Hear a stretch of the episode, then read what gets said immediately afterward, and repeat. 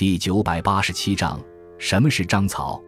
章草是一种隶书的草写，它是从秦代的草隶中演化出来的新书体。西汉元帝时是由整理后编写了《集旧章》，使这一新书体规律化，这就有了章草书体的范本。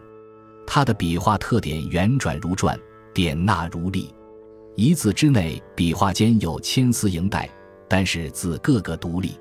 历史上草书名家都精通章草，章草上通隶书，简读下开金草，学习它可以两通。目不遇章草，落笔多荒唐。这是《章草草诀》中的话，说的是实情。